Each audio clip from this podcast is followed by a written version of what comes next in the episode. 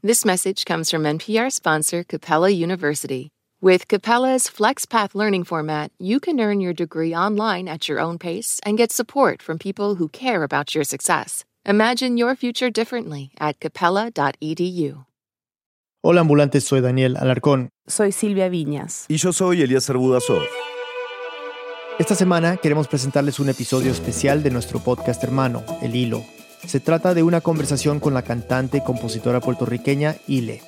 Es sobre el poder de la música para traducir la realidad y tratar temas como el colonialismo, los abusos de poder, el feminismo y la intimidad. En otras palabras, es sobre cómo la música nos puede ayudar a dejar la indiferencia ante lo que sucede a nuestro alrededor. La conversación se grabó en vivo en el Hey Festival de Cartagena el 27 de enero del 2023. Si les gusta, no olviden de checar el hilo todos los viernes en su app de podcast favorita. Aquí el episodio.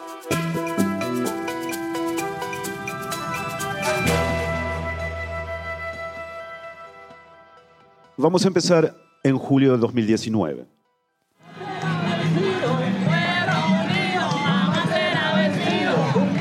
¡Denuncia! ¡Denuncia! Durante casi dos semanas, decenas de miles de puertorriqueños en la isla y en la diáspora salieron a las calles para exigir la renuncia del gobernador Ricardo Rosselló. El detonante fue la publicación de unos chats de Telegram. Casi 900 páginas de mensajes entre el gobernador Rosselló y otras 11 personas, algunos miembros de su gabinete y otros colaboradores cercanos, todos hombres.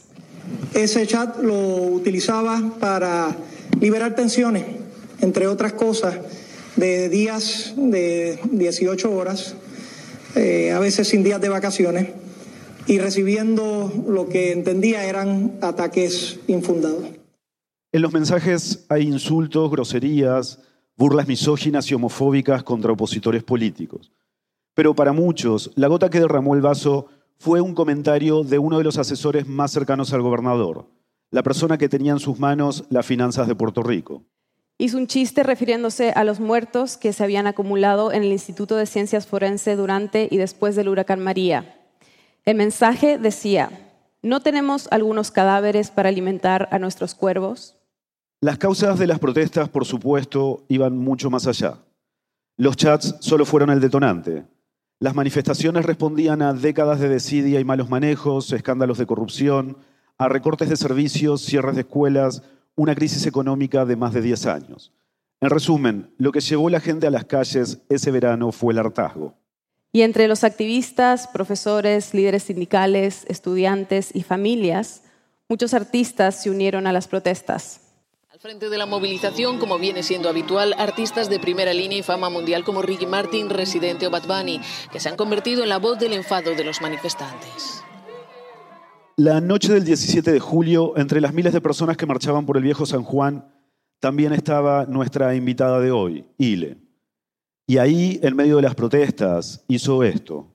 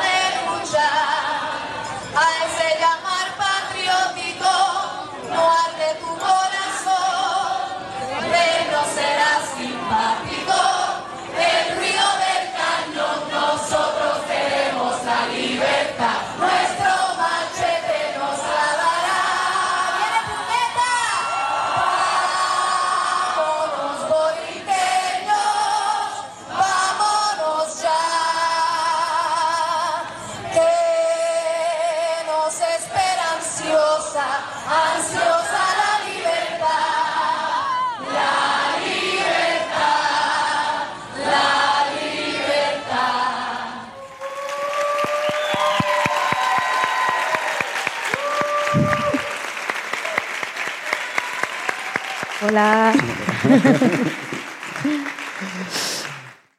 Ile, ¿no- ¿nos puedes contar qué estás cantando ahí? Y bueno, ¿y qué recuerdas de ese momento? Bueno, estoy cantando el himno de Puerto Rico. Lo que pasa es que es considerado el himno revolucionario porque el que tenemos, que es considerado el himno que todo el mundo conoce, para mí es un himno sumiso Y verdaderamente este fue nuestro himno original. Este fue el primero que se escribió, lo compuso Lola Rodríguez de Tío, una poeta puertorriqueña, eh, y fue cancelado porque, pues sí, era considerado muy revolucionario para una, un país tan colonizado como lo es Puerto Rico. Así que teníamos que hacer el himno que tenemos ahora, que habla de Cristóbal Colón y de otras cosas que no tienen nada que ver con Puerto Rico, y pues esa es la realidad en la que vivimos, lamentablemente. ¿Qué recuerdas de ese momento de pararte ahí y cantar enfrente de toda esa gente a capela? Pues fue súper emocionante. Este, en verdad fue un momento histórico. O sea, nosotros hemos tenido protestas muy importantes en, Puerto Rico, pero una como esa fue como, no sé, este, era muy emocionante para mucha gente y también al mismo tiempo era nuevo, o sea, era nuevo para nosotros, era como una mezcla de toda la rabia, todo lo que estamos sintiendo y al mismo tiempo, ¿qué está pasando? Como que esto es un sueño, que está como parecía de verdad como algo que estábamos soñando eh, y era bien bello sentir sobre todo pues esa, esa unión, no sé, esa cercanía donde se rompieron todas esas divisiones políticas y simplemente éramos como que una sola cosa. Leí en una crónica que escribió Ana Teresa Toro, una escritora, periodista puertorriqueña que admiramos mucho. Y yo también. Sí. Ella en, en, la crónica cuenta que tu hermano residente, te, antes de que empezaras a cantar, te pregunta, ¿estás segura? ¿Por qué? ¿Por qué te pregunta eso? Bueno, ya todo el mundo, o sea, que nos conoce en Puerto Rico sabe que nosotros eh, queremos que Puerto Rico sea independiente y obviamente pues la mayoría de la gente en Puerto Rico, o lo que yo creo que fue una mayoría, no sé, este, quiere que Puerto Rico sea Estado, pero yo creo que tiene que ver con mucha desinformación. Todavía no tenemos muy claro qué significarían ambos conceptos. Este, entonces, pues René me preguntó, obviamente para no confundir, ¿verdad? Porque ya de momento la gente, a veces esas cosas pueden ser confusas este, y pueden decir, ah, ya está queriendo meter la independentismo. Eh, pero la verdad es que yo se lo dije, yo le dije, hermano, es que en verdad la gente está cantándolo. O sea, era, a mí misma me sorprendía, porque yo iba por ahí y yo, wow, la gente está cantando el himno revolucionario. Y es que era de momento nuestra única herramienta, la única canción que representaba el momento en el que estábamos viviendo. Era como, sí, a veces cantamos Preciosa, que es otro, pero eso a mi abuela le llamaba orgasmos patrióticos. y es que es una canción bella, maravillosa, pero sí no, no llega a ser cruda, ¿verdad? No llega a ser tan directa, como que sí todavía tiene algo de miedo. Este, y entonces, pues por eso, de momento yo creo que estábamos buscando algo más contundente, como más sangriento. no violento, sangriento no es lo mismo.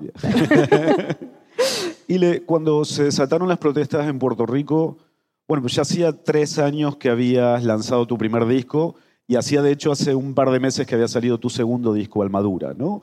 que está como cargado de una mirada política, de una mirada feminista.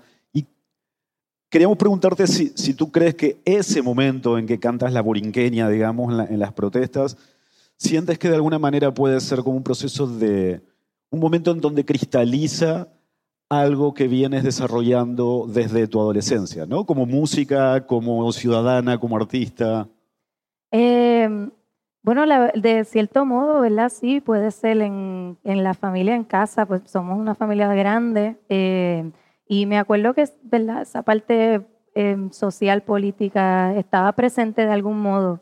Eh, y pues la mayoría de mis familiares eh, eh, pues, creen más en la independencia, pero igual mi abuelo paterno era estadista. Como que, pero me acuerdo también sentir esa libertad de, de yo poder hacer mis propios cuestionamientos, porque llega un punto, por lo menos en mi adolescencia, que de momento dije, espérate, yo realmente creo en la independencia o es que estoy como repitiendo un patrón, porque mi familia cree, que es lo que pasa verdaderamente con mucho en Puerto Rico, mucha gente que cree en ciertos partidos simplemente porque viene de familia y son muy, hay personas, pero son muy pocas las que vienen, por ejemplo, de creencia de la estadidad y de momento creen en la independencia. Pero es precisamente porque tuvieron esa oportunidad, como me pasó a mí, de verdaderamente analizar y profundizar y cuestionarme si realmente yo comparto este mismo sentimiento. Y lo tuve, y en verdad que sí, o sea, como que pues como hay, hay mucha emoción también envuelta que trato de, manejarla, de controlarla, porque sí, este, me, me da mucha frustración, mucha impotencia, no solamente la situación, la realidad política en la que vivimos, sino sentir que a veces nosotros como puertorriqueños, eh, no sé, como que nos conformamos un poco con, con, poco, nos conformamos con la miseria, con la humillación, con el maltrato, como que lo, nos acostumbramos, pues nos quedamos ahí. Entonces, por eso momentos como estos son tan emocionantes, pues es como, sí, así somos nosotros verdaderamente, como que, que en realidad sí, nosotros somos un país de lucha, o sea, nosotros se supone que estuviésemos hablando inglés ahora mismo para, para todo lo que ha pasado y que sigamos ahí, que nuestra identidad siga presente, es lo que verdaderamente te comunica que sí, que, que hemos estado en lucha y este, ha sido, ¿verdad? Turbulento, pero estamos ahí firmes todavía.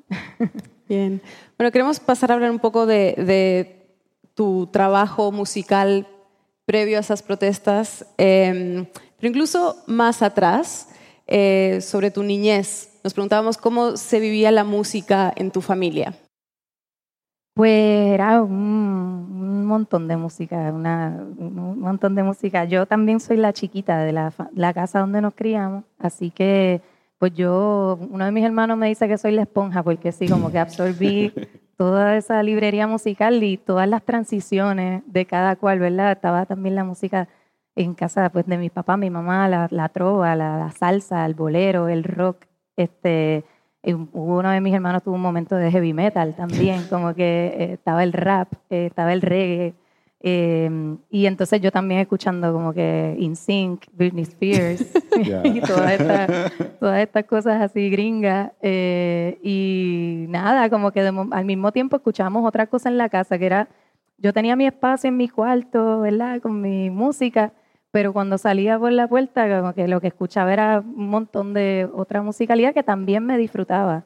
Así que sí, era una casa bien musical. ¿Y cómo es que empiezas a colaborar con, con tus hermanos, digamos, no? Bueno, ¿y qué impacto tuvo eso en tu carrera? Eh, tuvo mucho impacto para toda la familia realmente, este, porque me acuerdo en ese momento, pues Eduardo eh, tenía una banda que se llamaba Yanga, que era de reggae y de ska, y entonces René estaba estudiando en, en Sabana y yo me acuerdo que él siempre escribía en su cuarto como un pasatiempo, como que, pero él estaba muy envuelto también en su trabajo en aquel momento, que era animación. Eh, y yo recuerdo también que él le encantaba el cine, como que siempre esas cosas. Pero entonces yo por mi lado pues estuve en coros en la escuela, pero yo empecé como a los 7, 8 años a tocar el piano y para mí pues yo sabía que yo iba a estar en la música, eso siempre lo tuve claro, pero cuando encontré el piano dije, ah, pues ya, pues este es mi camino porque era serio, tú sabes, tenía que aprenderme todo, practicar. Entonces para mí cantar era más un pasatiempo. Y entonces pues por eso era algo más divertido y, y cuando tenía como ya 16 años, este pues nada, siempre hago la historia, pero es que René me buscó a la escuela un día así como de la nada y ya yo sabía que quería algo porque yo voluntariamente tú buscarme a la escuela, eso no, ¿qué, qué quieres?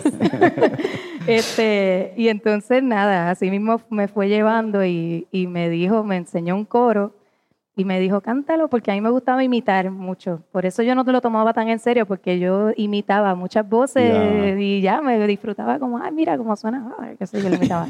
Entonces, este, nada, ahí él me, me, presentó un coro y me dijo, cántalo como la Lupe, porque para ese tiempo yo estaba como bien en la Lupe.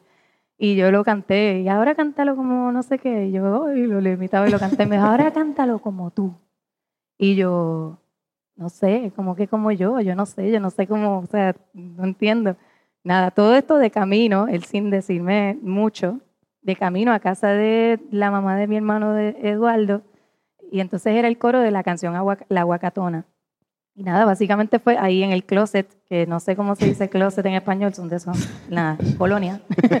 este, y, y ahí empezamos a grabar el demo, como que, pero fue así, como, mira, hazlo cántalo así. Y yo, diablo, como que así, sin aviso, como que de momento pues era, es, empecé a soltarme, este, que siempre digo que en verdad mi referente así femenino fue Ivy Queen, realmente porque era como la única, en verdad. Entonces yo, ay Dios, como, espérate, pues Como que nada, y ahí traté de, de soltarlo por ahí y entonces ahí así nació esa canción y, y de verdad todo fue medio fluir con eso realmente, porque obviamente me, me gustaba, o sea, estaba chulo, la pasamos bien, pero nunca pensamos que iba a convertirse en lo que fue para nada, así que fue como una sorpresa para todo el mundo.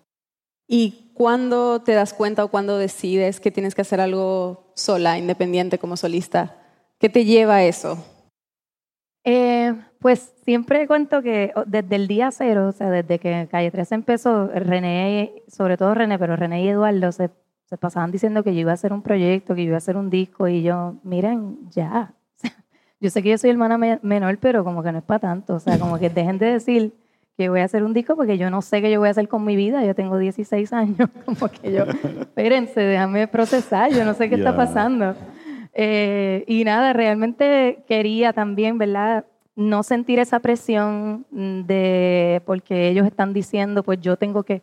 Yo quería ver si realmente me gustaba, porque sí.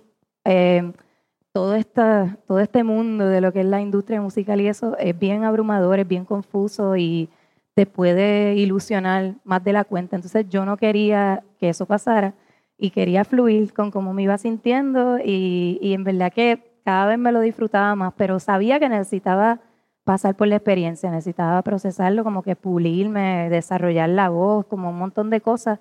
Este, y entonces nada, fui fluyendo con el grupo, pero de momento fueron 10 años.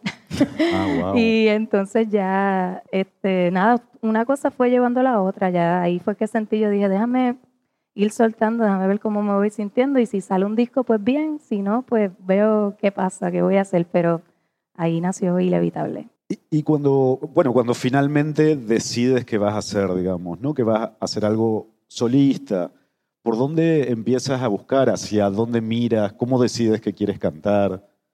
Pues eh, es que en, en mi adolescencia, particularmente cuando transicioné de Britney Spears, Backstreet Boys y todo eso, este, mi papá ahí fue que me presentó la- a la Lupe, la, la música de la Lupe. Este, y era bien, fue bien poderoso para mí porque de momento era, eh, no sé, como que estas canciones tan desgarradoras, tan apasionadas y cantadas así como tan crudas, tan fuertes, y a mí eso me, me capturó un montón. Este, y también me acuerdo que mi papá me dijo que hay una canción bien famosa de ella que se llama La Gran Tirana, La Tirana. Y me dijo que originalmente esa canción estaba escrita para un hombre. Y, no me acuerdo qué fue lo que pasó, que, que al final lo terminó cantando la Lupe. Y para mí fue como, claro, es que lo tenía que cantar ella, como que tiene mucha más fuerza, como tiene mucho más sentido. Entonces me empecé a apasionar por el bolero. Y, y me encantaba la, la actitud, la, la determinación, como que la seguridad que ella tenía cuando cantaba. Y en el primer concierto más grande que hizo Calle 13, en el Choliseo, en Puerto Rico, eh, yo canté puro teatro en vivo. Eh, que en realidad, pues, para mí tenía todo el sentido del mundo. O sea, sí, sí, el bolero era como algo que me apasionaba demasiado y se convirtió en algo como súper importante para mí. Y yo estaba clara que aunque hubiese estado con Calle 13, que me encanta y todo, soy fanática y todo, Ya. pero como que yo sabía que lo que yo quería hacer cuando me tocara, ¿verdad? Si me tocaba ese momento era explorar con el bolero y con, con la orquestación y con este lado que, que no sé, como esta riqueza así musical que también es parte de nuestra historia musical boricua. Claro. Mencionaste a Ivy Queen. Eh, ¿Qué artistas eh, mirabas como referencia en ese, en ese tiempo? Y quizás no solo musicalmente, sino eh, cómo habían construido su identidad y su lugar en la industria. Pues la verdad es que yo como que escucho mucha música de otros tiempos, entonces lamentablemente casi todos pues ya fallecieron, todas mis, mis referentes, pero eh, sí, cuando empecé a conocer a la Lupe, ahí de momento también mi papá me enseñó, me dio un disco de cantantes cubanas femeninas, que también me encantó porque era, es que de estar tan acostumbrada a escuchar tanta salsa, tanto bolero, por hombres que también me encantan, o sea, mi Ismael Rivera me fascina, o sea, Che Feliciano, Gilberto Monroy, como que hay un montón de voces masculinas que amo y, me, y las escucho todo el tiempo, pero de momento necesitaba como otra, otra voz, no sé, otra mentalidad, otra cosa, y, entonces empecé a conocer a boleristas femeninas, este, a, Celeste Mendoza, Blanca Rosa Gil, Elena Burke eh, y un montón de intérpretes que también tenían una fuerza, como que era como wow. Y definitivamente pues la, la miraba mucho, ¿verdad? Como a ella, sobre todo como cómo hacían la canción suya. De momento también estudiando, buscaba otras versiones de una misma canción como, no es que esta versión, o sea, Yeah. esa persona la canta como demasiado propia. Hay un video de, de un pequeño documental de la grabación de tu primer disco, de Inevitable, donde un músico dice esto, que es una frase muy bonita, dice, está todo el tiempo el pasado metiéndose en el estudio y en los arreglos de Ilian. ¿no? Y nosotros nos preguntábamos, esa idea de, de tus raíces apoderándose de todo el proceso de grabación del disco, lo atraviesa todo, ¿no? Se lo ve todo el tiempo. Si crees que el disco puede verse como, o sea, como una exploración hacia adentro, pero también hacia atrás, digamos, como de alguna manera un reconocimiento de, de todo aquello que te constituye desde distintos lugares. Pues em, yo creo que yo estaba como bien consciente, o sea, trato de estar consciente de que a pesar de que soy fanática de esta música de otros tiempos y siento que una parte de mí me, me identifico mucho, estoy súper clara de que estoy en otro momento, de que estoy en el, en- el presente, como que entonces quería tratar de combinar ambas cosas. Y entonces, pues en ese disco particularmente, en el Inevitable, yo dije, ok, ya yo quiero orquesta, o sea, yo sé que yo quiero mucha instrumentación, este, y quería, en algunas quería full irme clásico total. Entonces también estaban las canciones de mi abuela que fueron escritas, algunas en el 55, otras en los 60, y era como otra energía, pero mi abuela para mí estaba súper adelantada a su época. Eh, ella era una persona que no se sometía a sus relaciones, tenía un carácter muy fuerte, este, pero de- dentro de todo, pues eso era, era bueno porque a la que sentía que algo no, es- es como que, aunque se haya aguantado muchas cosas, pues lamentablemente sí sufrió, pero, pero al mismo tiempo como que lo, lo soltaba y era como, no, yo no voy a estar, a veces tuve mucho, estábamos acostumbrados a ver muchas relaciones mayores que llevan años, pero un patrón súper tóxico, súper maltratante y, ay, qué lindo, viejitos, mayores, pero se hablan fuerte y al garete. Entonces, pues yo, yo como que quería un poco expresar eso, pero desde otro lugar, porque sí me pasa escuchando boleros que digo, ay, casi, casi dice lo que realmente quería decir, como que está como bien, muy poetizado. Y entonces, pues yo quería como irme más, más allá, como que decir, pues ya, pero ahora yo lo quiero decir así, como que ahora no me importa. Entonces, pues era, tra- trataba de hacer esa combinación, que aunque sonara muy clásico, la, la letra, el mensaje y, la, y cómo se transmitiera, pues fuese más directo. Una pausa y volvemos con Ile. This message comes from NPR sponsor Shopify, the global commerce platform that helps you sell and show up exactly the way you want to. Customize your online store to your style. Sign up for a $1 per month trial period at shopify.com/npr. This message comes from NPR sponsor Carvana. With thousands of options under $20,000, plus customizable financing terms and down payments as low as $0 down, it's easy to find a car that fits your lifestyle. Visit Carvana.com or download the app today. Terms and conditions may apply. This message comes from NPR sponsor Project Lead the Way. Today's world is driven by STEM. At Project Lead the Way, they believe learning by doing helps every student in every grade be STEM successful. Learn more at pltw.org/npr. Humans are kind of overrated. Over on Shortwave, a science podcast, we're only kind of kidding. We're bringing you the wondrous world of animal science to your daily life. From queer animal love stories to songbird memories, we're showing you how critter knowledge informs human science. Listen now to Shortwave, a podcast from NPR. When On Wildcard, the new podcast from NPR, you'll hear people like comedian Jenny Slate reflect on their lives. What is something you think about very differently today than you did 10 years ago? Dressing, like not salad dressing. I've always loved it and I'll never stop. Dressing my body. That's all part of the new game show Wildcard, only from NPR. Listen wherever you get your podcasts. Bueno, el, tu primer disco, Inevitable, gana el Grammy 2017 y dos años después sale tu segundo disco, Almadura, que es como un movimiento de adentro hacia afuera, ¿no? Sales a decir cosas al mundo y sobre el mundo.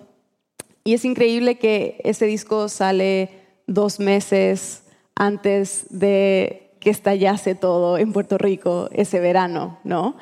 Em, y el primer corte de difusión de ese, disco es el tema Odio, que incluso salió antes, em, que habla del caso de los jóvenes independentistas asesinados en Cerro Maravilla. El odio se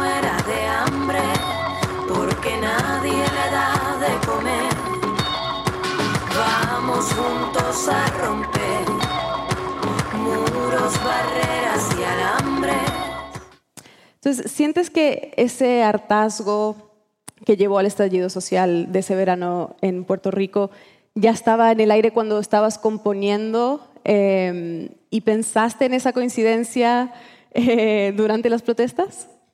Eh, me lo dijo mucha gente, en verdad. Yo creo que es que Puerto Rico siempre ha estado un poco en esa situación crítica, este, esa batalla constante con la colonia. Eh, y esa canción de odio, obviamente, la, escribí pensando en un tema como más amplio, ¿verdad? Como el odio que está en todas partes. Pero sí, a la hora de trabajar el video, eh, siento que igual ese disco de Armadura, aunque se puede eh, conectar con otras situaciones en otros países, pues como puertorriqueña, pues sí, hay algo como bastante arraigado en la realidad boricua. Eh, pero entonces por eso para mí era importante cuando trabajáramos el video como que presentar una realidad que pasa en Puerto Rico que no sé que generaciones nuevas ni siquiera saben que eso pasó y también al mismo tiempo para, ¿verdad? Como reactivar, no sé, como que la memoria, como que de momento esté ahí ese suceso que, que fue bien importante en realidad en, nuestra historia, porque fue yo creo que el primer caso que fue televisado. Eh, este, esto fue los, pasó en los 70, pero el caso se atendió en el 83 creo que fue, y entonces fue el primer caso que fue televisado, que fue un momento también histórico que todo el mundo iba a la, a la televisión a ver este caso que estaba pasando pero sé que generaciones nuevas eh, no saben que esto pasó. Inclusive yo, yo nací después. Claro. Este, yo lo sé obviamente por mi familia, pero sé que hay mucha gente de mi generación que no todo el mundo le hablaban sobre estos sucesos porque son mejor, ¿verdad? Eh, guardarlo, esconderlo, mira, calladito. Entonces, pues para mí era importante que se plasmara, ¿verdad? Este, en este video una, una representación del odio ahí también presente este, en esta lamentable situación. Y pensando también, digamos, ¿no? en algo que dice de manera muy directa, eh, el mismo día que cantaste el himno revolucionario a capela, eh, con Residente y con Bad Bunny sacaron la canción Afilando los Cuchillos. Vamos cortante como los cuchillos, sacando chispa hasta llegar al filo. ¿Cómo se dio esa colaboración? Bueno, ¿y cómo lo sacaron tan rápido, no? Porque fue a días nomás de que empezaran las manifestaciones. Sí, ya habían empezado algunas, este, yo creo, o no me acuerdo, mm. ¿verdad? Pero sí ya se sentía como que el... Mm. Es que yo me acuerdo que yo, yo estaba tocando en Nueva York cuando me enteré de lo del chat. Como que de momento fue, ah, ah no, primero arrestaron a seis personas, fue uh -huh. antes del chat. Arrestaron a seis personas, qué sé yo, y anda por carajo, porque eran personas como que importantes dentro de figuras así, importantes en el gobierno, importante entre comillas, ¿verdad? Porque, pero, este, y entonces fue, fue como, wow, y como súper poquito después pasó lo del chat y fue, fue como creciendo cada vez más, así de que una pelota de papelones. Y entonces ahí... Eh, empezaron como que las protestas en Puerto Rico, yo creo, y entonces nada, fue, René me llamó, me dijo, mira, estamos haciendo una canción, y qué sé yo. este, y yo, dale, me dijo, me dijo, no me dijo mucho, en realidad yo no había escuchado su parte, ni la de Benito, ni nada, eh, pero me dijo, me dijo lo de los cuchillos nada más, yo creo, eso. Y entonces yo como que no, no tenía ninguna referencia, pero obviamente, o sea, me, ya la energía la teníamos los tres, era como que... Claro. ¡ah! Y nada, y ahí como que fui buscándole la vuelta y entonces hice el coro y fue como, dale. Y después que lo envié fue que escuché yo, ah, qué bonito. ahí escuché la canción completa.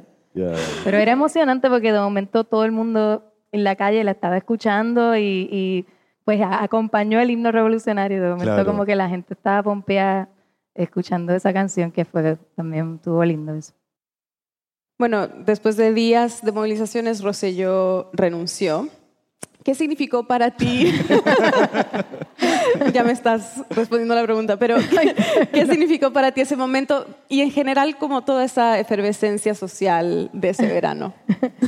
Pues significó un montón. Es que también Ricardo Rosselló es el hijo de Pedro Rosselló, que fue otro eh, gobernador en Puerto Rico súper corrupto. Entonces era como wow. Y, y, también toda la personalidad de él, que hay como leyendas, ¿verdad? De cosas que hizo Ricardo Rosselló cuando era joven, como que, ¿verdad? Murmur, cosas que se decían por ahí que supuestamente cuando se fue, cuando ya se fue el, eh, Pedro Rosselló, él eh, manchó de caca o algo así. Como la casa, una, hay como un montón de historias que no sé si fueron verdad o no, pero la verdad es que sí, se sentía que era un niño como engreído, como con, con esta, como que se creen que nada malo les va a pasar, como que nada, lo tienen todo bajo control.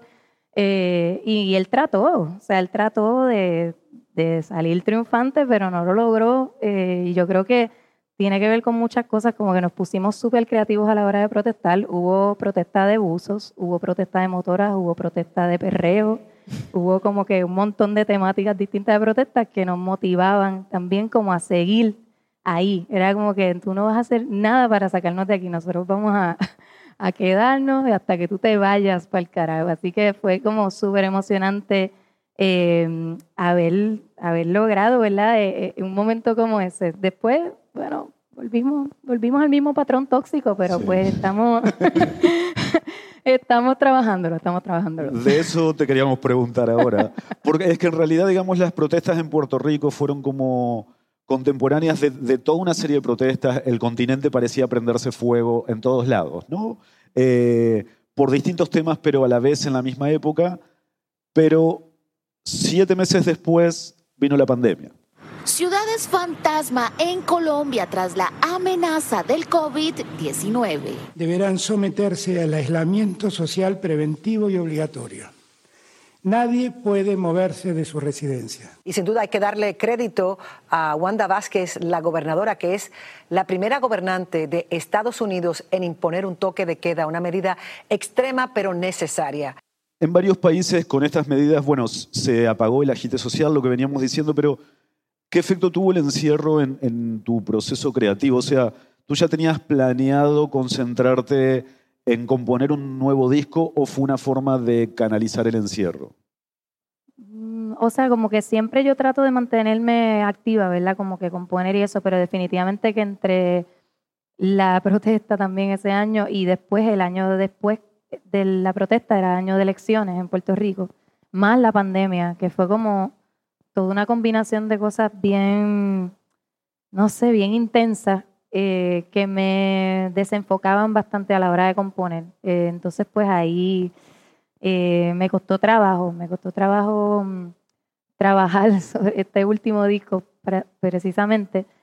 Pero al final como que le, nada, le, le, di tiempo, ¿no? A mí no me gusta forzar las cosas, entonces tampoco me gusta escribirle algo como que si, si, mi, si mi mente, mi corazón está en otra, entonces pues prefiero soltar lo que siento y pues de ahí fueron naciendo canciones poquito a poco. Entonces este tercer disco, Nacarile, como decías, no nace como de este tiempo tan oscuro y como lleno de incertidumbre. Eh, pero no es un disco sobre la pandemia, obviamente. eh, es un álbum que toca muchos temas, como la intimidad, eh, pero también es político, ¿no? Es feminista. Entonces, primero tengo una pregunta muy básica. Em, ¿Qué significa Nacarile? Nacarile es una expresión que usamos en Puerto Rico y quizás en otros lugares, que la frase completa es Nacarile del Oriente, eh, y la usamos mucho como para decir que no. Es un no con mucha actitud o como de momento, mira, encontraste eso, ah, Nacarile, como que no, no estaba ahí. A veces decimos como que Nakinaki también, como que lo acortamos pero es como un no con mucha actitud y para mí es un no motivador. Ya, bien. Bueno, em, te queremos preguntar sobre una canción que hiciste con Ivy Queen, em, que se llama Algo Bonito. Yo nunca me la voy a dejar montar, si es grande tu huevo, el mío de tamaño colosal y la cobertura es intercontinental. Lo que tu camino por la marginal in the room. Yeah. Nos encanta ese. Em, ¿qué, ¿Qué te inspiró a escribir este tema? Porque es bien fuerte. Sí, em, siempre empezó como un tema combativo, o sea, como que lo fui eh, puliendo así poquito a poco. Eh, y entonces Gabriel, mi hermano, me había dicho como que, ah, yo estaría nítido que hicieras algo con Ivy Queen. Y yo como, diablo, sí, pero, o sea, yo no sé si ella va a conectar conmigo, no sé cómo, yo siempre me voy en la mala, así como que. Entonces, nada, eh, fui como eh, puliendo la canción y tratando de visualizarla este, a ella en esa canción. Y se volvió, o sea, ya yo quería que fuese rabiosa, que tuviese como que esa energía. Em, y, y, ya cuando le empecé a imaginarla, pues era como más, más rabiosa todavía. Yo quería que que se sintiera así bastante directa eh, y, y, que al mismo tiempo tuviese como cierta calma, porque el coro, eh, pues sí es como un poco un tanteo con redefinir lo que es algo bonito para nosotras, como que siento que hasta, hasta esas cosas también nos las impone el patriarcado, como que entonces pues es un poco esa, ese lado como más calmado de la canción que al mismo tiempo te pone a cuestionar como que lo, siento como más casi con fronteo, como dime algo bonito, pero fronteado. Mm. Entonces, pues, tenerla a ella eh, era como súper increíble. O sea, como que yo no. Me encantó también sentirla pompeada con la canción. Ella estaba bien intrigada y después fue como, wow, me encanta. Así que súper emocionante tenerla ahí presente como figura, pero sobre todo como voz femenina. Y hablando del patriarcado, hay otra canción que es una colaboración con la chilena Mon Laferte que se llama Traguito. Dicen que yo no soy fácil y que aburrido sería. No es que yo fuera difícil, es que fui como quería. Y Necarile es como el álbum que ha sacado con más colaboración invitar a otros artistas ha sido una constante en, tu trabajo, ¿no? Y a veces da la impresión de que eso es como una, una marca de época, de como que las nuevas generaciones de artistas son, trabajan de forma mucho más colaborativa, se admiran mutuamente, públicamente, abiertamente, se influyen, se invitan. ¿Crees que esto es así o es eh, no sé, hay, de todo, yo siento, pero sí ahora eh, creo que cada vez estamos como abriéndonos más. Yo puedo ser como que bien tímida con esas cosas. Y de hecho, cuando yo conocíamos La Ferte, fue porque ella se me acercó y ya ella sabía de mí, yo estaba con mi primer disco y yo estaba así como, gracias. como que era súper raro para mí, este, no sé, me, me cuesta trabajo abrirme, ¿verdad? Así que fue bueno que ya nos conocíamos, ya nos habíamos visto varias veces y, y como que me sentí también un poco más tranquila a la hora de, de invitarla, eh, pero porque sí, para mí es todo un proceso, pero no para todo el mundo. Y bien el reggaetón, imagínate, ya todo el mundo colabora con todo el mundo.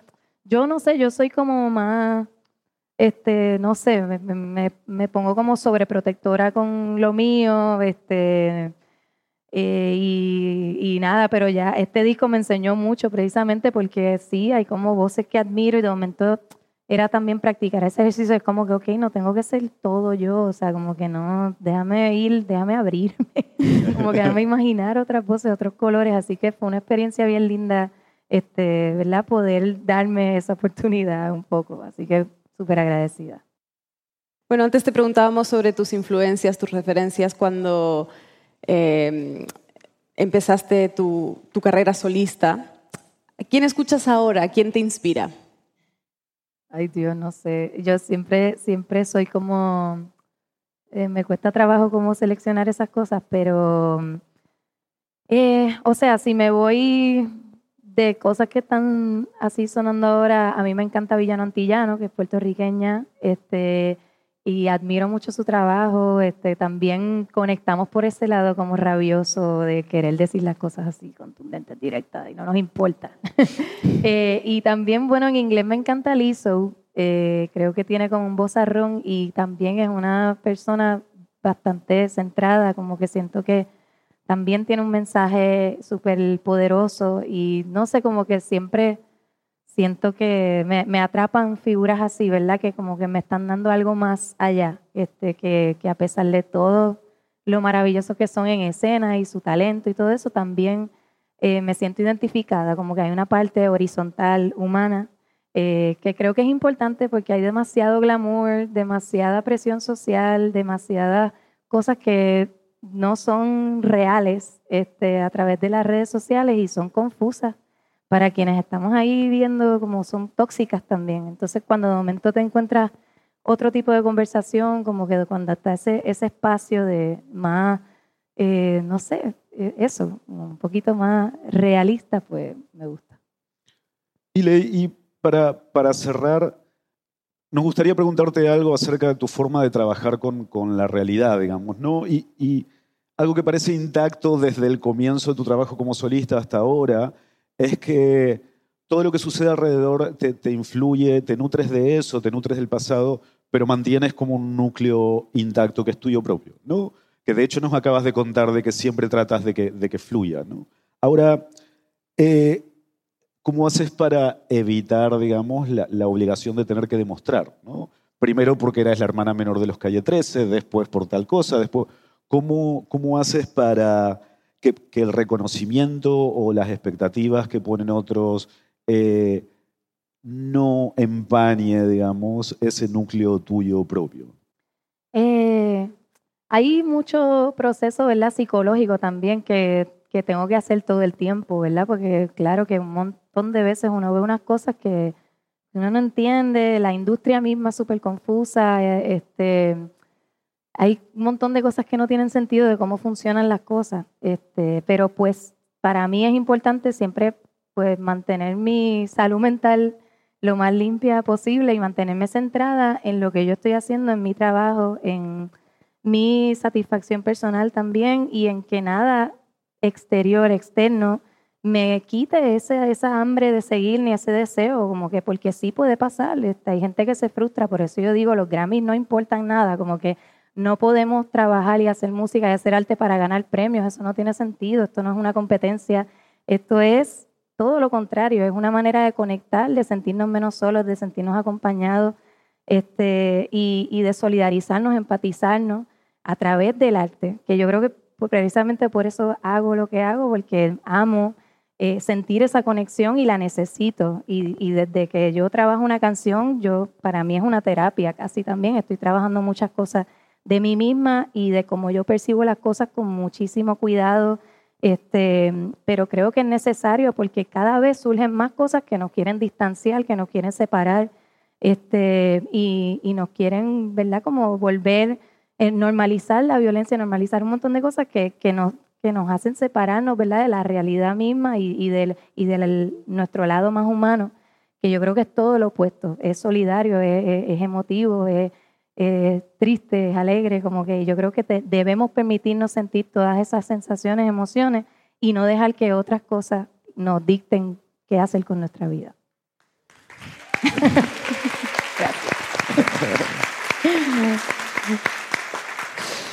Bueno, Ile, muchas gracias por acompañarnos en este episodio especial del Hilo que estamos grabando aquí en el Hey Festival en Cartagena. Gracias a ustedes.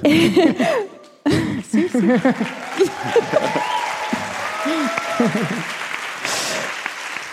eh, vamos a dedicar los 10 minutos que nos quedan a preguntas del público. Así que sé que tenemos por ahí unos micrófonos oh. que se pueden pasar y ya hay manos levantadas. Hola, bienvenidos a Colombia. Nos encanta poder eh, participar en esta edición especial del Hilo en Vivo. Bueno, eh, me preguntaba yo, en Colombia es un país polarizado, ¿no? Donde cuando los artistas eh, manifiestan eh, su posición política, sobre todo los artistas y músicos que de pronto manifiestan un pensamiento de izquierda, son vetados por los grandes medios. ¿No? Digamos que eso es lo que pasa en nuestro país, lamentablemente. Y eso pasa en Puerto Rico. Cuando un artista manifiesta una actitud política, ¿es vetada? Bueno, eh, obviamente, pues como decía, el, eso del himno revolucionario es un ejemplo este, de, de la mentalidad, ¿verdad? Como que creo que nos intimida mucho hablar de política, nos intimida mucho este, enfrentarla y como artistas también, yo siempre digo eso, que, es súper importante, por lo menos, si no se va a hablar de eso en sus canciones o lo que, o, no sé, nos cuesta más trabajo, eh, por lo menos estar informados. Y yo creo que eso es un gran problema, ¿verdad? Que, que a veces nos da miedo eh, hasta informarnos, ¿verdad? Hasta tener, por, por miedo a sentir que tenemos una opinión política, como que entonces Puerto Rico pasa mucho eso porque, porque al ser una colonia nos vuelve dependientes y al sentirnos dependientes, pues pensamos que no somos suficientes, que necesitamos de otra cosa, ¿verdad? Como que no, no, nunca, ¿verdad? No, eso mismo, que no vamos a poder solo. Entonces, pues yo creo que la gente, por miedo a eso, pues eh, dicen que son estadistas, ¿verdad? Está todo como bien confuso. Así que obviamente si tú dices algo contrario a eso, pues claro que este, pues obviamente hay mucha censura, hay mucha manipulación. Eh, y tú lo ves, o sea, estábamos hablando de eso ahorita aquí afuera, que, que ahora mucha gente que participó del chat de Rosselló ahora son analistas políticos. Entonces, como que ahí es que tú ves el descaro, la, la, este, ¿verdad? Como que la indiferencia, pero sobre todo cuán poderosos se sienten ellos de decir, la, la gente no le importa, nadie va a pelear por esto, así que yo mientras nadie diga nada, yo tengo el derecho de poder sentarme aquí a hablar de política, aunque haya tenido esto detrás de mí. Así que yo creo que sí me entristece más esa parte de que nosotros permitamos que esas cosas pasen.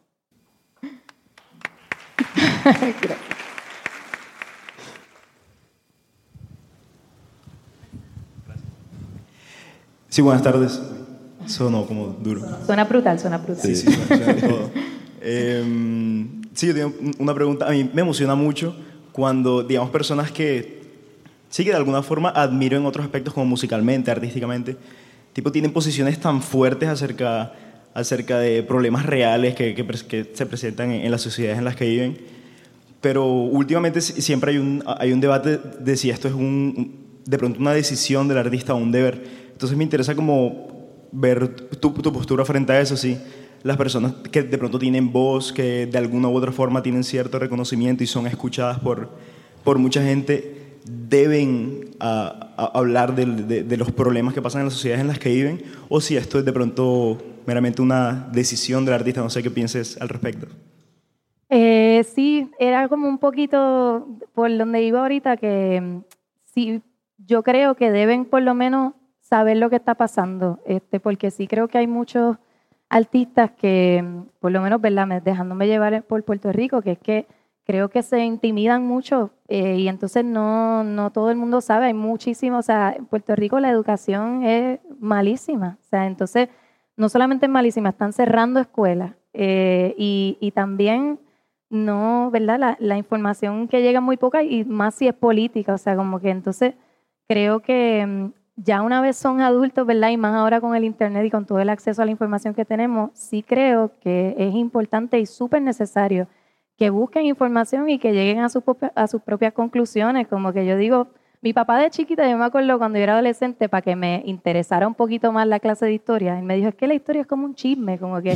Y yo, wow, un poco sí, como que yo era adolescente y me capturó verlo de esa manera y la verdad es que sí, porque es que no sabemos quizás en su totalidad lo que verdaderamente está pasando pero sí nos llega información suficiente que podemos quizás armar un rompecabezas y llegar a nuestras propias conclusiones. Entonces, pues yo creo que es eso, pero estar enajenados, estar des desinformados, como que es peligroso porque así mismo es que nos cogen de pendejos. Nos queda tiempo para una pregunta más, creo. es que este micrófono no. ahí. Ahí, ahí. Ile, tú estabas contando que, que te gusta como y que estás y te sientes bien cantando o interpretando desde la rabia. Y yo siento que el patriarcado de las mujeres nos ha enseñado a guardarnos la rabia y a, y a, y a guardar las maneras. Eh, ¿Tú tuviste que pasar por algún proceso para reconciliarte con eso, con la rabia o con estos sentimientos que siempre nos han pedido a las mujeres ocultar o, o simplemente se dio y ya? ¿O sientes que tuviste como que dejar eso atrás a través de algún proceso o cómo fue eso para ti? No, totalmente. Yo creo que todas y todos estamos desaprendiendo muchas cosas, muchos patrones tóxicos dentro de la sociedad en la que vivimos y, y ¿verdad? Soy parte de, de, esa persona más que está desaprendiendo y creo que hay, hay, mucho, tiene mucho que ver, o sea, yo vengo de una familia grande, hay muchas mujeres en mi familia, este, em, a mí quizás personalmente no me ha tocado eh, ¿verdad? Como que ningún abuso físico ni nada por el estilo, pero tengo familiares de cerca que sí, entonces pues ya tú vas viendo cosas que son bien fuertes, que son como difíciles de conversar inclusive, entonces también en la escuela las discusiones que se creaban, yo pues siempre estaba mucho con, con varones y me gustaba como que eh, darles perspectiva, como que de momento que ellos se empatizaran un poquito más con cosas, este, y, como de ahí también voy dándome cuenta más de adulta de, ciertas cosas, de ciertos patrones que están tan normalizados eh, que ni nos damos cuenta, como que a veces nosotras mismas como mujeres, este, no, ¿verdad? no es hasta que lo hablamos que decimos, wow, ahorita estaba hablando de eso, de algo tan sencillo como ir al baño, que siempre sentimos que tenemos que ir acompañadas, como que eso los hombres no pasan por eso, no le dicen, ah, mira, acompáñame al baño, como que no. Nosotras, exacto, se ríen porque saben que... Pero para nosotras es súper normal. Y entonces ahí, una cosa tan sencilla como esa, ¿qué te está diciendo? Que hay un problema crítico, que yo tengo miedo que me vayan a violar, que yo tengo miedo que me vayan a matar, que tengo miedo de, un montón de cosas que, que pasen ahí con solamente yo ir a orinar a un baño. Entonces como que ahí es que te das cuenta de que la situación es, grave y por eso es importante seguir hablando sobre esto, seguir expandiendo más la conversación este, y, pues me voy, eso para contestar tu pregunta un poquito, no sé si lo estoy haciendo o no, pero como que eso yo creo que son cosas que nos vamos dando cuenta cuando de momento nos estamos viendo en el problema de... Y, decimos, espérate, yo no tengo que aguantar esto, yo, porque yo estoy actuando de esta manera, porque yo tengo miedo de esto, porque ella me, porque qué es esto. Entonces ahí es que se va despertando, ¿verdad? Como la, la situación como más colectiva de hay que hablar de esto, hay que actuar, hay que luchar y no vamos a parar hasta que el patriarcado simplemente desaparezca.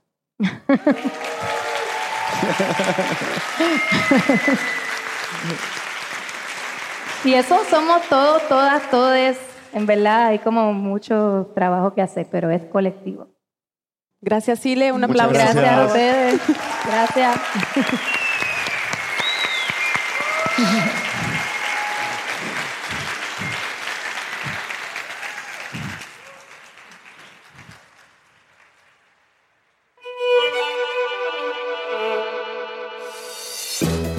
Este episodio fue producido por Eliezer y por mí. Bruno Celsa hizo el fact-checking de nuestra narración. La mezcla es de Elías González.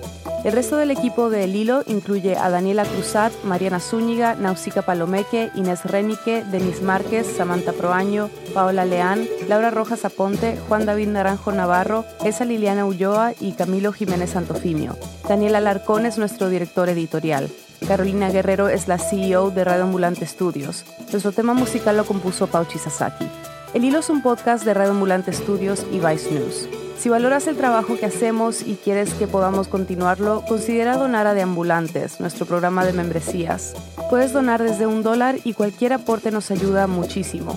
Ve a elilo.audio slash apóyanos y ayúdanos a seguir explicando América Latina. Gracias. Síguenos en redes sociales como El Hilo Podcast. Estamos en Twitter, Facebook e Instagram. Además tenemos un boletín. Suscríbete en el hilo.audio slash boletín y recíbelo cada viernes. Yo soy Silvia Viñas. Gracias por escuchar.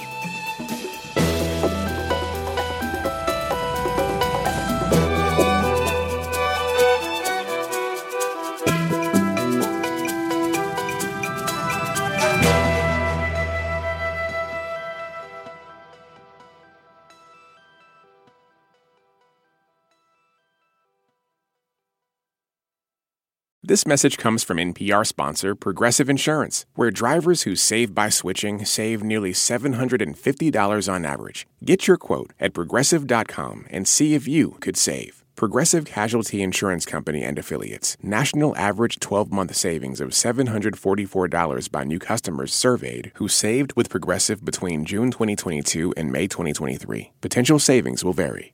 Support for NPR and the following message come from Edward Jones. What is rich? Maybe it's less about reaching a magic number and more about discovering the magic in life. Edward Jones Financial Advisors are people you can count on for financial strategies that help support a life you love. Edward Jones, member SIPC. Jasmine Morris here from the StoryCorps podcast. Our latest season is called My Way stories of people who found a rhythm all their own and marched to it throughout their lives. Consequences and other people's opinions be damned. You won't believe the courage and audacity in these stories. Hear them on the StoryCorps podcast from NPR.